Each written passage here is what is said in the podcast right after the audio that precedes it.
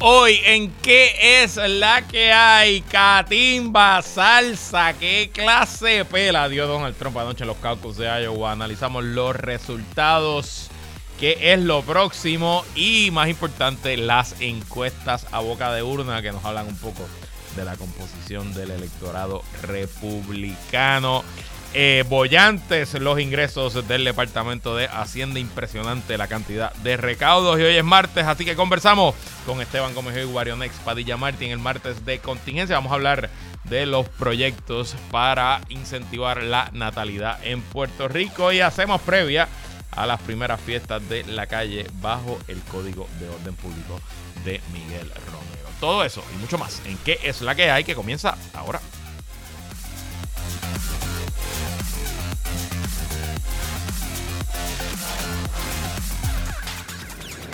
El análisis más potente y completo comienza ahora. Luis Herrero llega prendiendo fuego a los políticos y figuras que se atreven a dañar el país. Radio Isla 1320 presenta ¿Qué es la que hay? Con Luis Herrero.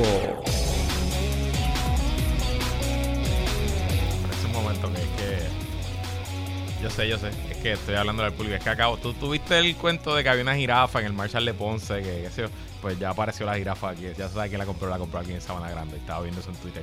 Muy buenas tardes. Bienvenidos y bienvenidas a ¿Qué es la que hay con Luis Herrero por Radio Isla 1320? Hoy es martes 16 de enero de 2024. Estamos en vivo y en directo para todo Puerto Rico por el 1320 AM y su cadena para el mundo a través de radioisla.tv, nuestra aplicación para teléfonos Radio Isla Móvil y en facebook.com diagonal Radio Isla TV. Yo soy Luis Herrero y como siempre les invito a que me sigan en todas las redes sociales como L Herrero y recuerda que este programa lo puedes escuchar en su formato podcast. Búscalo como que es la que hay en tu aplicación de podcast favorita para que me escuches cuando a ti te dé la gana. ¿Y qué es la que hay de que vamos a hablar hoy? Actualizamos crisis en el Medio Oriente. Trump da una pela en Iowa. Bollantes los ingresos del Departamento de Hacienda. Y en el martes de contingencia con Esteban Gómez, EO y Guarionex Padilla Martí hablamos del proyecto para incentivar que jóvenes puertorriqueños tengan más hijos y hacemos previas a las fiestas de la calle en tiempos de código de orden. Y bueno, hoy se reanuda, antes de ir a los temas, algunos asuntos de interés, hoy se reanuda la acción en la serie final del béisbol invernal.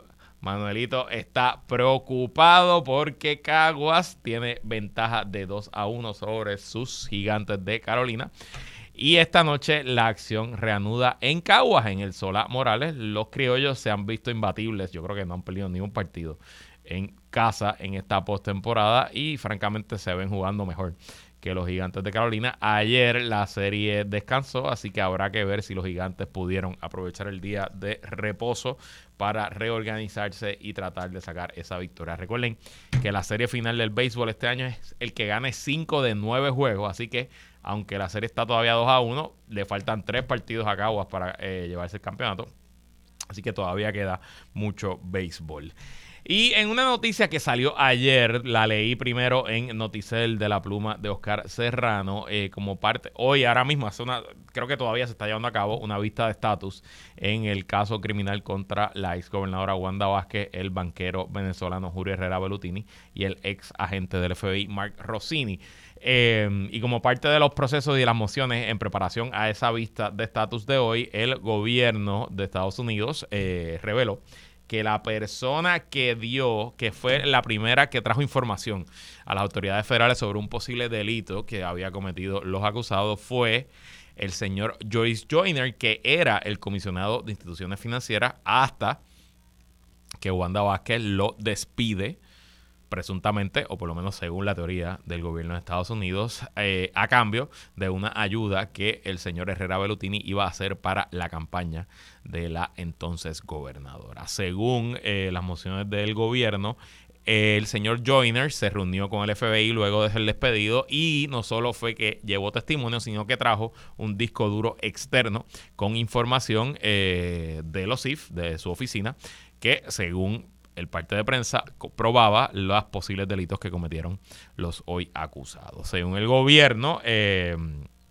Ese disco duro todavía no ha sido entregado a la defensa de los acusados porque están esperando que la Oficina de eh, Instituciones Financieras revise el contenido de dicho disco y se cerciore que no hay material privilegiado o material que pudiera hacerle daño tanto a los CIF como a las entidades reguladas por dicha oficina. Y más allá de qué dice el disco que no y a qué hora fue que llegó el mensaje o a qué hora fue que se reunió el señor Joyner con los agentes federales, es importante notar que en este caso, al igual que en el caso de em, María Milagros Tata Charbonnier y al igual que yo diría en el 90 y pico por ciento de los casos de corrupción, el FBI y las autoridades investigativas en Puerto Rico y en general en el planeta no están proactivamente pululando, buscando aquí y allá a ver quién está cometiendo delitos. Las autoridades investigativas dependen de personas que le lleven información sobre posibles comisiones de delitos para entonces comenzar una investigación. En el caso de Tata Charbonnier fue su ex director de oficina, Jonathan Alemán, quien va a entrevistarse con los agentes federales. En el caso de Wanda Vázquez, fue el ex director, de, el ex comisionado de instituciones financieras, quien se sentó eh, con los fiscales y bueno, que redondó en la acusación de hoy. Y por eso lo, lo digo primero, porque he escuchado por ahí el chota del caso de Wanda Vázquez fue Josh y no, no debemos usar la palabra chota porque eso tiene una connotación negativa en nuestro argot y en nuestra cultura popular que pudiera, eh, eh, pues básicamente desincentivar que otras personas que conocen de la comisión de delitos vayan a las autoridades.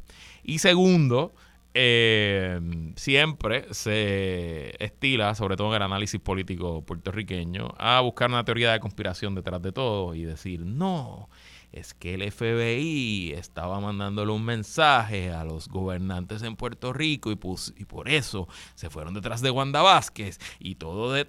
Y honestamente no, aquí un agente que probablemente estaba de turno, le dijeron, mira, aquí está un señor George Joyner que dice que la gobernadora está cometiendo delitos y lo entrevistaron, vieron que la evidencia y la información que le trajeron era factible y abrieron una investigación que probablemente luego de un análisis inicial se consultó con la Fiscalía Federal, la Fiscalía Federal dijo sí, hay que hallarlo aquí, se eh, constituyó un gran jurado y poco más de un año después vienen las acusaciones que vieron hoy que todavía no han ido a juicio. No he leído los reportes de las compañeras periodistas que están en la vista de estatus ahora mismo en el Tribunal Federal, así que no tengo información de cuándo hay fecha de juicio, etcétera. Pero todo eso está pasando y es muy probable que por lo menos el juicio contra Wanda Vázquez y la primera parte contra Julio Ravelutini lo veamos en este 2024. Y bueno, pasando rapidito a la situación en el Medio Oriente. Tristemente, la última vez que hablamos de esto les conté sobre unos ataques que había hecho Estados Unidos e Inglaterra en territorio de Yemen, específicamente contra los hutíes, que es esta tribu financiada por Irán, que eh, le lleva una campaña de ataques con misiles a los buques y al tráfico marítimo que transcurre el Mar Rojo en y desde el Canal de Suez que une a Egipto con el eh, une al Mar Mediterráneo con el Mar Rojo em, y que Estados Unidos respondió militarmente la semana pasada con ataques a 16 blancos. Em, y bueno pues tristemente tengo que decir que después de esos bombazos, lo que hemos visto es más bombazos de parte y parte y no solo en Yemen. En las últimas 24 horas, Irán entró en acción y atacó blancos en Irak y en Siria, pero específicamente son blancos en la región de Kurdistán, los famosos kurdos que eh, tienen unos gobiernos semiautónomos eh, algunos sancionados y reconocidos internacionalmente como en Irak, otros no reconocidos internacionalmente como en Turquía y Siria, pero que ellos tienen un control territorial sobre eh, eh, esa, esa, área. Y los kurdos son adversarios, no quiero decir enemigos, pero tienden a ser adversarios de los gobiernos iraníes. y según el gobierno iraní, pues ellos atacaron ayer unos blancos que supuestamente estaban llenos de espías eh, sionistas, que es la palabra que ellos usan, y espías a favor del gobierno de Israel. No sé si eso es cierto o no, pero es otra expansión del conflicto que arrancó entre Israel y Hamas y que ya vemos que está teniendo efectos en otro lado.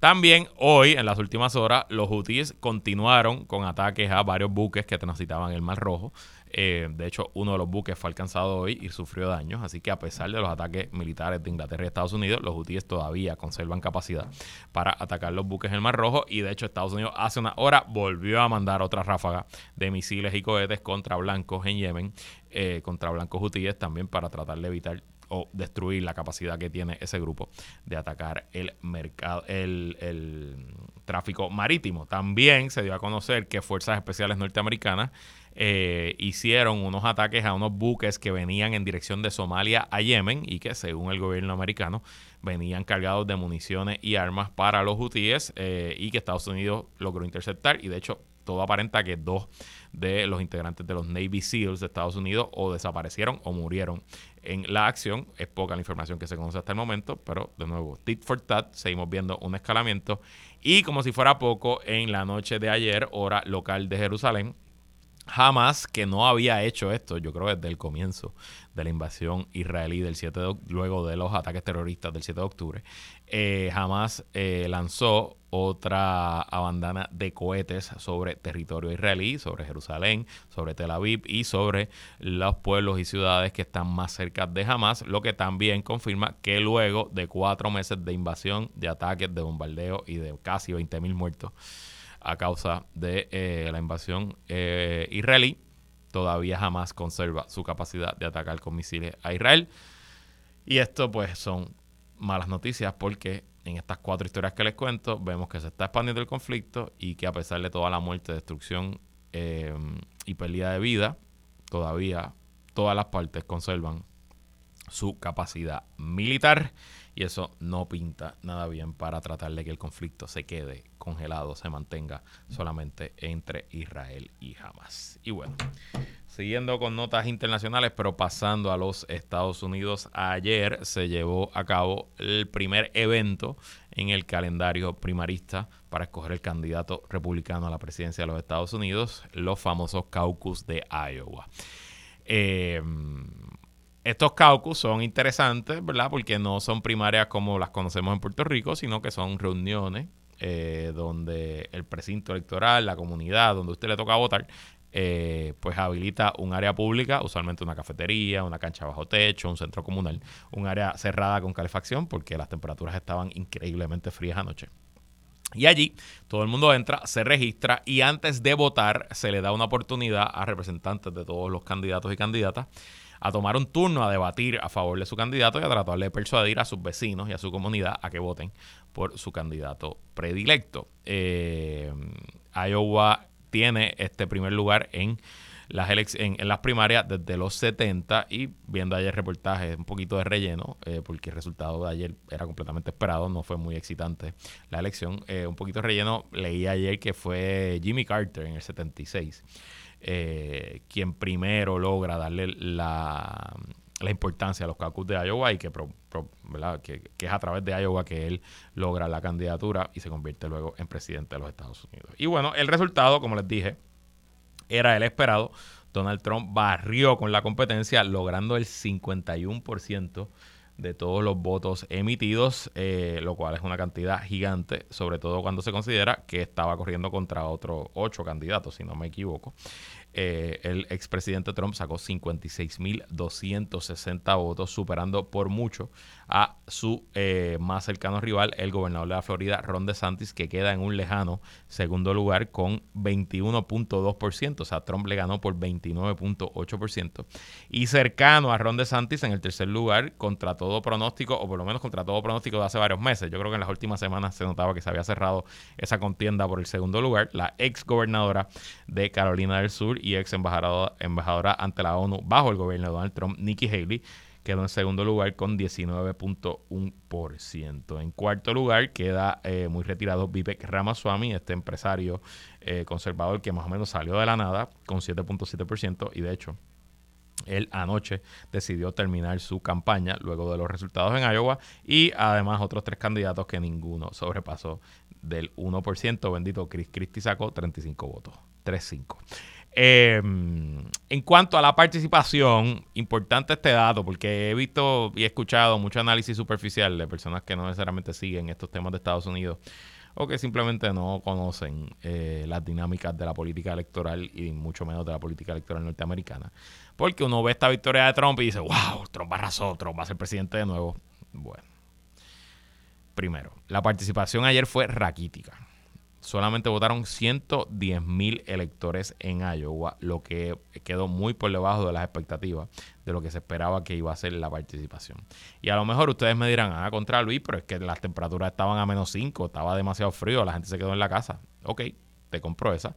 Pero en el 2016, que el caucus también se celebró en estas fechas tempranas de enero y las temperaturas también estaban igual de frías en ese momento se estableció un récord. 187 mil personas votaron en el caucus del 2016, el caucus republicano, lo que es el récord de todos los tiempos eh, de dicha elección. Y quizá la explicación está en que esa elección del 2016 estaba mucho más cerrada y no se sabía exactamente quién iba a ganar. Aquí todo el mundo sabía que Donald Trump iba a ganar, pero yo también digo, por otro lado, si los electores de Donald Trump están tan y tan y tan pompeados con la candidatura del expresidente, pues yo creo que hubieran salido de todos modos a votar en masa. Salieron en masa, pero salieron muchos menos de los que salieron en el 2016. Y si lo comparamos con el 2012, que fue la elección donde eh, esa, ese cálculo ganó el ex senador de Pensilvania, Rick Santorum, pero que esa elección al final el candidato fue Mitt Romney. En el 2012 votaron 122 mil personas en el 2008 votaron 120 mil personas. Ese caucus del 2008 lo ganó el ex gobernador de Arkansas, em,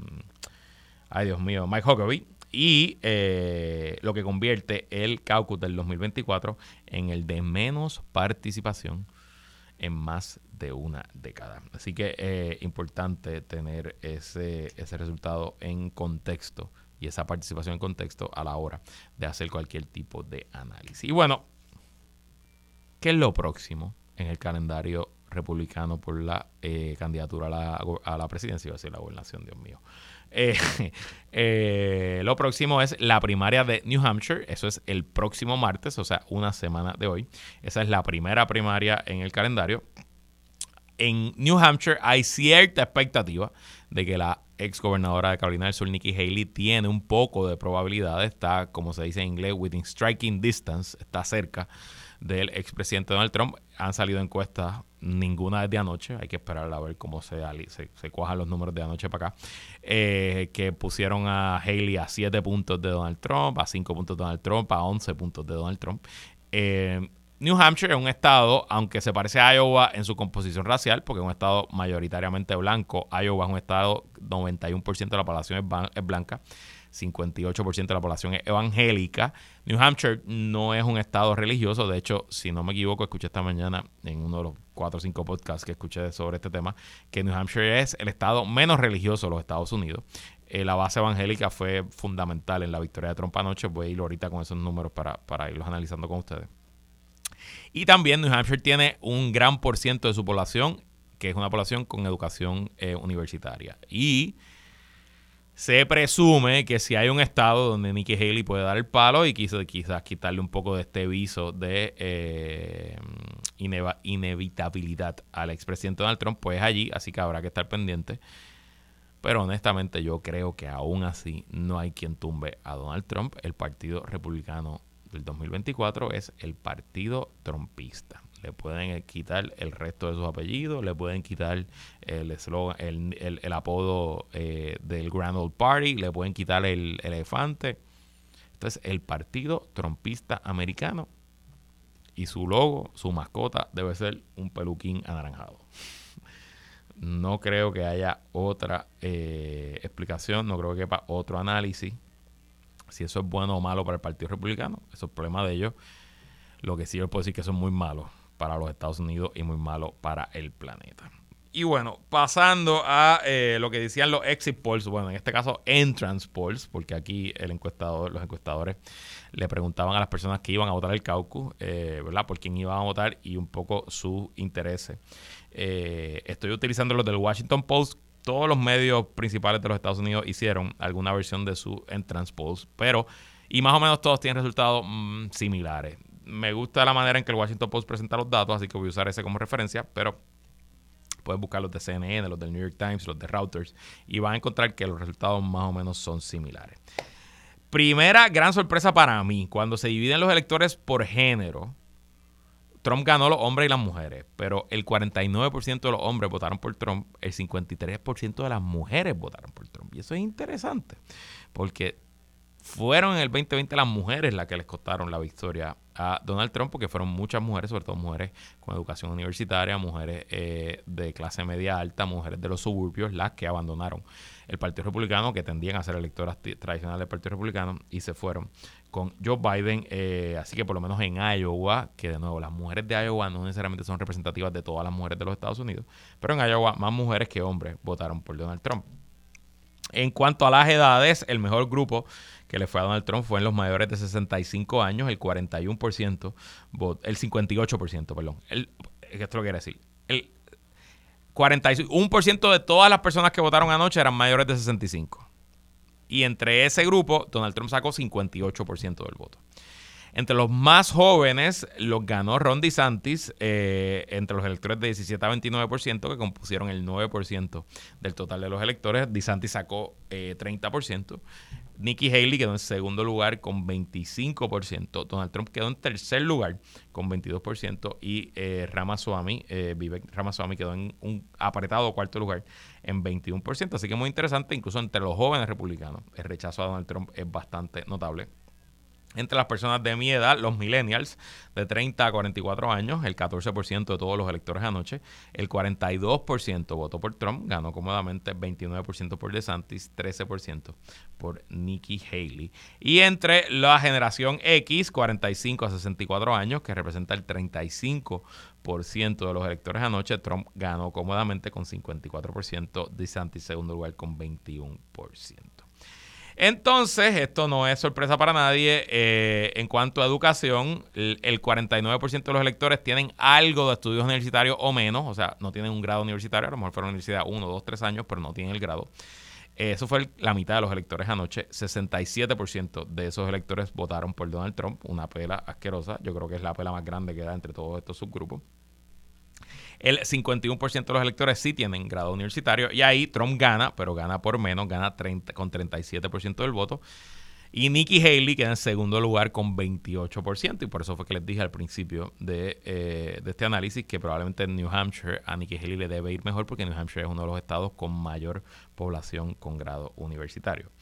Em, entonces, en cuanto a ideología, los que se denominan como muy conservadores, que fueron el 52% de los votos, Trump gana cómodamente 61% del voto. Los que dicen que son algo conservadores, que fueron el 37% de los electores. Eh, Trump vuelve a ganar con 47%. Y sí, hubo personas que se autodenominan como moderados o liberales que fueron a votar anoche. Apenas fueron el 11% del universo total de electores, pero ahí Nikki Haley gana cómodamente con 63% del voto versus 22% que gana Donald Trump.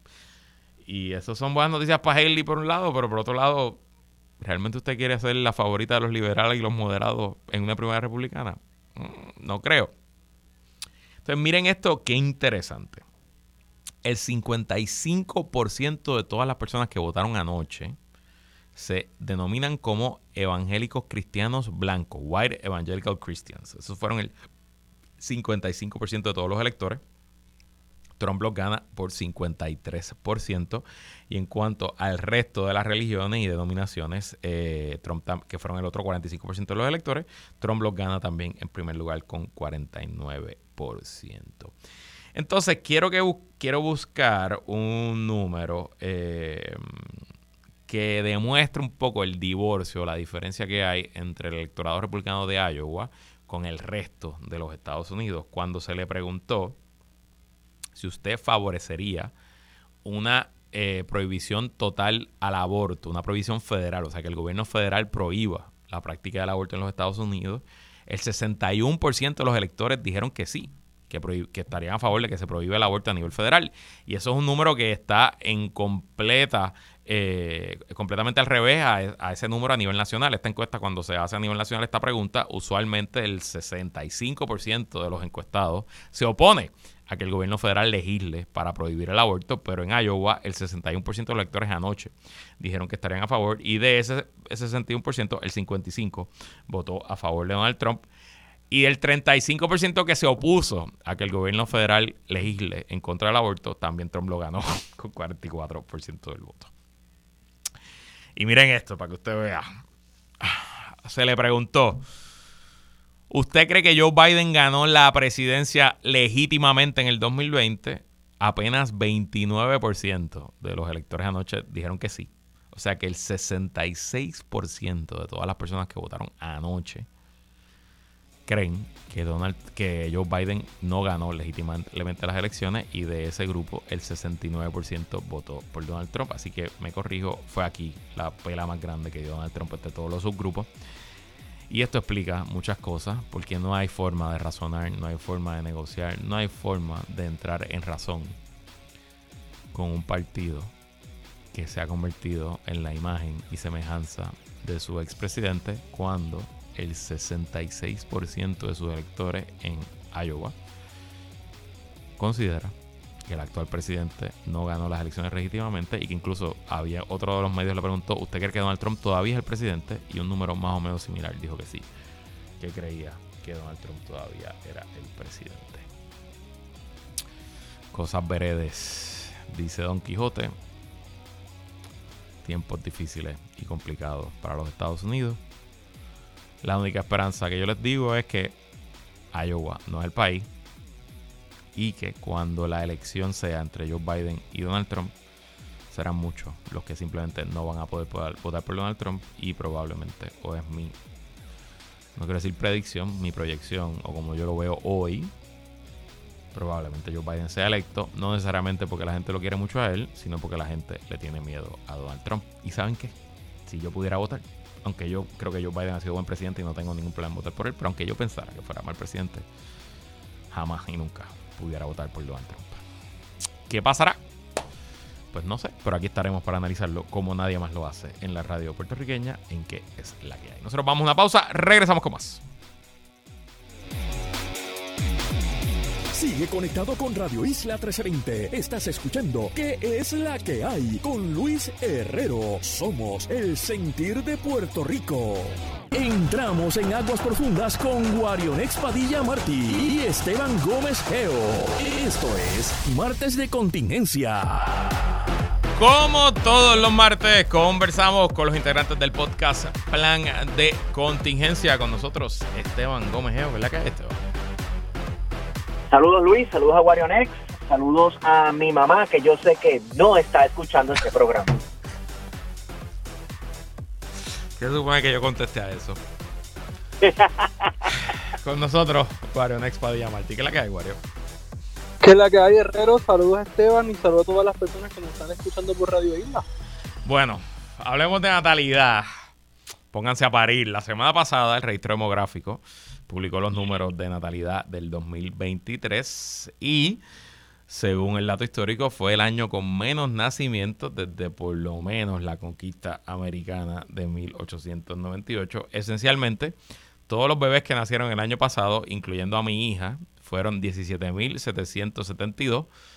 O sea, que pudieran celebrar su graduación de cuarto año en 18 años en el Choliseo de Puerto Rico y todos cabrían y sobrarían algunos asientos. Las razones a la baja natalidad son altas conocidas, la depresión económica y la emigración de que hemos vivido los últimos 16 años es la principal. Pero lo cierto es que aunque sabemos las causas es muy poco o quizás nada lo que se ha hecho para atajarlo. Esta semana la Cámara de Representantes comenzará, una, comenzará vistas públicas para atender unos proyectos del representante del Movimiento Victoria Ciudadana, José Bernardo Márquez, que buscan eh, otorgar incentivos contributivos específicos para incentivar que familias jóvenes tengan hijos en Puerto Rico. ¿Es esta la mejor manera de fomentar la natalidad? Como, como lo dice Esteban Gomejeo, que también eres un hombre casado más o menos de... Eres más joven que yo, pero millennial como yo, que no tiene hijos. Cuéntame. Correcto. Mira, este, no puedo decir que es la mejor forma, pero cualquier incentivo, ¿verdad? Este, que lleve a esto, ¿verdad? A que suba la natalidad en Puerto Rico, para mí es bienvenido. Lo que pasa es que el mejor incentivo que puede existir en cualquier país o territorio o lo que sea, es una mejora general de las condiciones de vida de los habitantes de un espacio geográfico, punto. No hay mejor incentivo que ese. Este, y mientras eso no suceda, mientras no exista una seguridad eh, eh, del futuro entre personas de mi generación, mientras no existe una seguridad laboral este, para la mayoría de las personas en Puerto Rico, pues esa tendencia de baja de natalidad va a seguir lamentablemente. Tú dijiste que los graduandos llenaban el chori, pero mencionaste también la migración, pues mira, puede que hayan nacido 17 mil, pero cuando lleguen a los 18 años, lo más probable que queden aquí sean, qué sé yo, 10 mil 10 mil estudiantes de los 17 mil que nacieron y se van a graduar. Buen punto. Wario. Mira, lo primero apuntar a que el asunto con los incentivos que se ha utilizado como si fuera una panacea y que se intenta resolver mucho de los de las situaciones en Puerto Rico con ellos es que ni siquiera hay un seguimiento efectivo a todos esos incentivos económicos que se han dado para distintos contextos. Así que por ahí yo creo que la cosa no va. Pero lo segundo importante que Esteban lo menciona es que lo que sí podría incentivar un crecimiento poblacional es una mejora sistemática de las condiciones materiales de las personas. Y lo tercero es que más allá de nuestro ombligo colonial, esto no es un fenómeno exclusivo de Puerto Rico, es un fenómeno global. Eh, estas discusiones que se han tenido estas últimas semanas en Puerto Rico eh, son discusiones que se están teniendo en otras sociedades. Pienso mucho en la sociedad española, donde esta discusión de la misma poblacional es un problema desde hace ya por lo menos una década o más. Eh, de la famosa España vaciada, donde los pueblos eh, del interior de España se han quedado literalmente sin población y se ha hecho un programa exhaustivo para que las personas jóvenes puedan adquirir propiedades y puedan nuevamente eh, repoblar estos centros eh, del interior de España. Así que es un problema a nivel global y tiene mucho que ver con nuestro sistema económico, con todos los estresores que genera y con toda la desigualdad que genera. Tenemos una, somos una generación mucho más consciente eh, de los problemas. Eh, y yo creo que, por ahí va la razón precisamente de esa, de esa disminución eh, en términos de, la población. es multifactorial, claro que sí. Y la discusión no puede quedarse en lo llanito. Hay que ir directamente a las estructuras. Y las estructuras comienzan naturalmente revisando nuestro modelo económico. Mira, y yo, ¿verdad? Aquí en la Malga un dulce eh, y en mi caso, pues qué bueno, ojalá se aprueben unos incentivos contributivos que me ayuden en la planilla eh, y, que, y que pues a lo mejor eso empuja en los márgenes a, que, a que más personas se atrevan a tener hijos en Puerto Rico eh, y, y, en efecto, no podemos tapárselo con la mano, no nos hace falta. Pero incluso yo creo que hay problemas aún más puntuales que hacen difícil la decisión de tener un hijo, que no son solo exclusivos a Puerto Rico, pero te doy un ejemplo. Yo tengo el privilegio enorme de que tengo a, las abuelas de la niña viva y que tengo ayuda suficiente y que por lo menos en estos primeros ocho meses de vida de mi niña yo no tengo que pensar en un cuido. Y eso no solo es la tranquilidad y la paz mental que nos da a mí y a mi esposa no tener que dejar a la niña con unos extraños, sino la tranquilidad y la paz mental que le da a mi bolsillo, porque ustedes no han tenido que, ocultar, yo tampoco, pero hablo con mis amigos y amistades que tienen hijos pequeños y los costos son, claro. brutales. Y obviamente, en el caso de los cuidos, hay cuidos subsidiados por el Departamento de la Familia, etcétera, pero son muy pocos. Así que incluso para las personas de, de, de, clase pobre, de, de, bajo ingreso, no hay muchas opciones para dónde dejar un niño. Eh, en lo que empiezan los Head Start y, eso sí, eso sí. de espera, por ejemplo. ¿Perdón? O sea, los early, los early Head Start, por ejemplo, tienen listas de espera. ¿Por qué?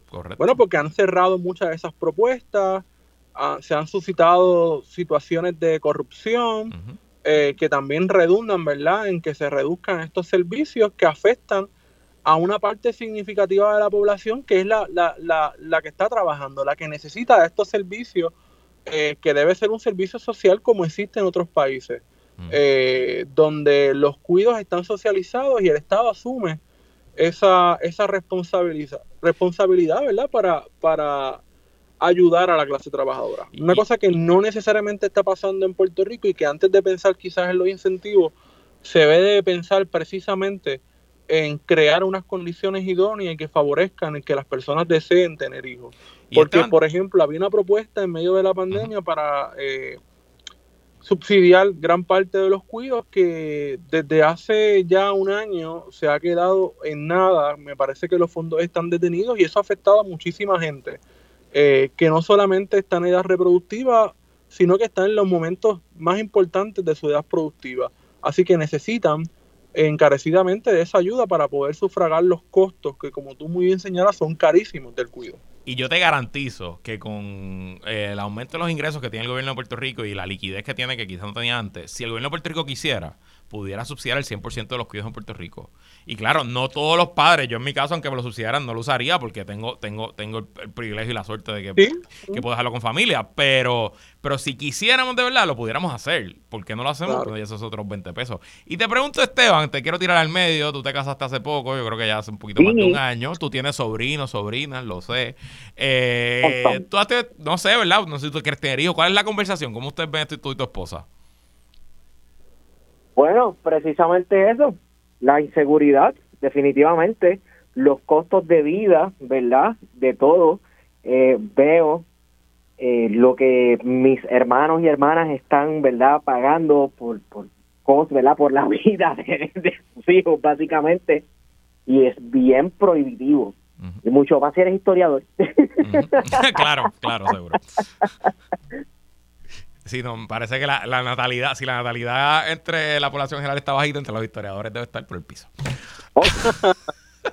Mira, y en general, ¿verdad? Más allá de saliendo del ombligo del mundo de Puerto Rico y de nuestro 100 por 35. Esto es una tendencia global, ¿no? Nuestra generación, los millennials para abajo, estamos teniendo muchos menos hijos eh, eh, que las generaciones que nos antecedieron y se estima que ya para el 2100 eh, la población, se estima que como para el 2072 la población global va a llegar a su pico y empezará a bajar drásticamente, incluso debemos ser menos de 6 mil millones eh, en el planeta, si el planeta existe. Para el 2100 hoy somos casi 8 o casi 9, si no me equivoco.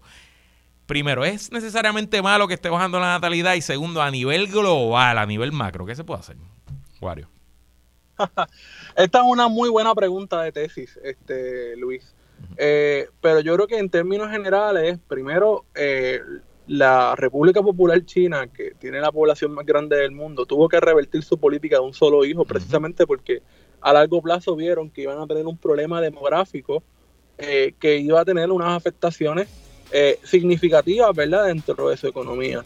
Así que no hay muchas esperanzas en ese sentido, porque también un lugar como China va a tener eventualmente esa problemática de la misma poblacional que tiene mucho que ver con la cuestión de los recursos, eh, con la distribución de la riqueza, eh, con los trabajos y con el encarecimiento ¿verdad? de la vida diaria. Yo no creo que a corto, mediano ni a largo plazo ese problema de la desigualdad social, si seguimos con nuestro sistema económico actual, con la forma en la que hemos construido nuestra sociedad, se vaya a solucionar. Amerita un cambio mucho más profundo eh, en nuestra sociedad en las que las condiciones sean las más favorables, ¿verdad? Para, para la reproducción y el aumento naturalmente de la población. Esteban. Pero no lo veo corto ni lo veo cercano, eso no, bueno, Hay, hay, que ver, ¿verdad? Este, qué va a significar el colapso general de la población mundial eh, a la vez que cada vez más se desarrollan ciertas tecnologías que mucho más que mecanizar, entonces piensan por nosotros, ¿verdad? Eh, eh habrá más riqueza con todo y eso para menos y las formas de relacionarlas Esteban porque ahora la tecnología por ejemplo la inteligencia artificial ciertamente incide y la gente prefiere tener una compañía virtual o un animal por ejemplo una mascota que un ser humano. Eh, Hoy estaba mi esposa contándome de que ya le está leyendo unos tips porque ya la niña come en su, en su mesa alta y se forma un reguero brutal y que uno de los tips para que haya menos reguero es conseguir un perro para que se coma todo lo que la niña tira al piso. Eh, así que bueno, quizás haber niños y perros van de la mano. Vamos a la pausa, regresamos con más, que es la que hay.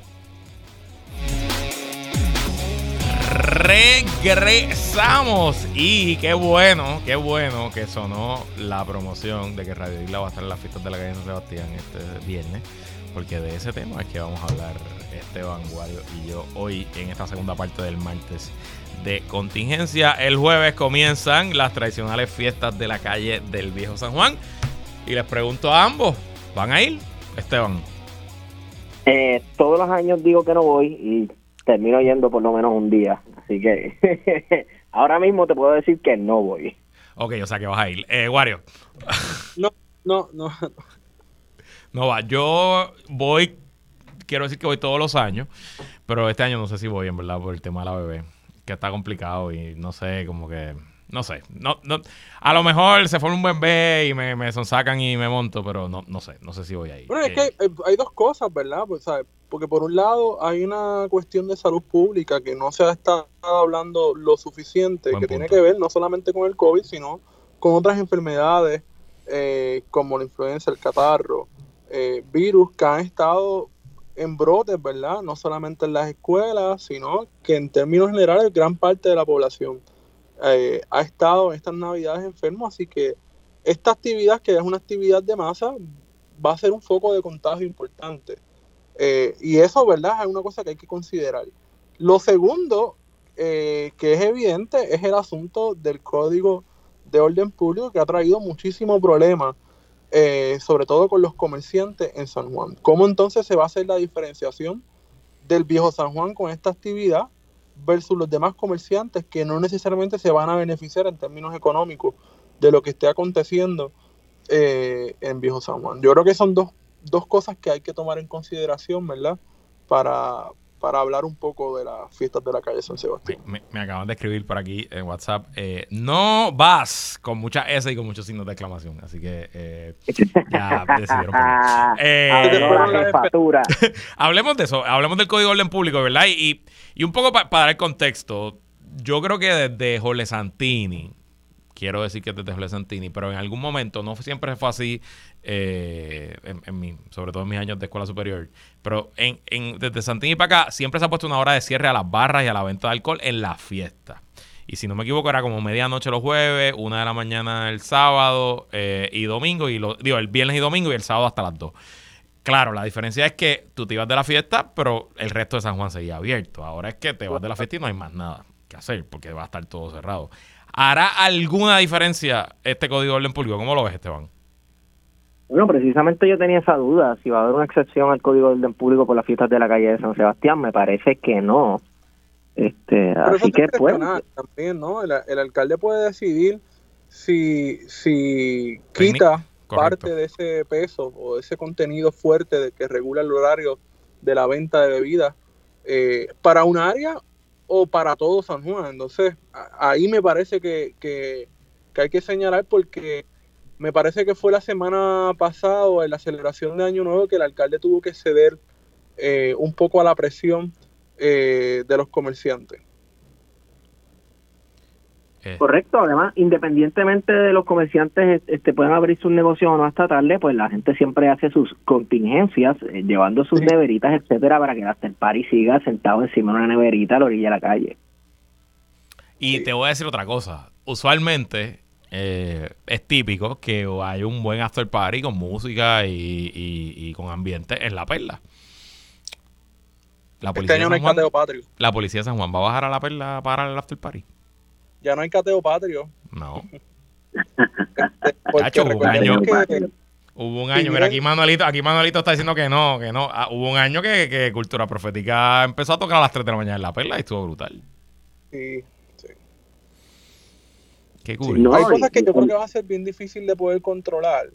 Este, y pasa no solamente, va a pasar en San Juan, pero pasa en todos los lugares donde hay códigos de orden público, donde la policía, que es la, la encargada, entre comillas, de ejercer la ley, de hacer cumplir la ley, no tiene la capacidad en términos del recurso humano eh, de poder cumplir a cabalidad eh, la ordenanza municipal. Y eso va a pasar en San Juan. San Juan es un municipio grandísimo, eh, porque quizás todo va a estar centrado precisamente en las calles, en el viejo San Juan, pero en la periferia no necesariamente va a ser así. Y les pregunto ya como historiadores, el récord histórico y antropológico eh, muestra que todas las sociedades a través del tiempo han celebrado este tipo de festivales, llámese, ¿verdad? Eh, a distintas épocas del año, o sea, con el calendario de la luna, con la mitología local de particular. ¿Qué significan los festivales para, para la sociedad en general? ¿Cuál es el rol de este tipo de fiestas y eventos, Esteban?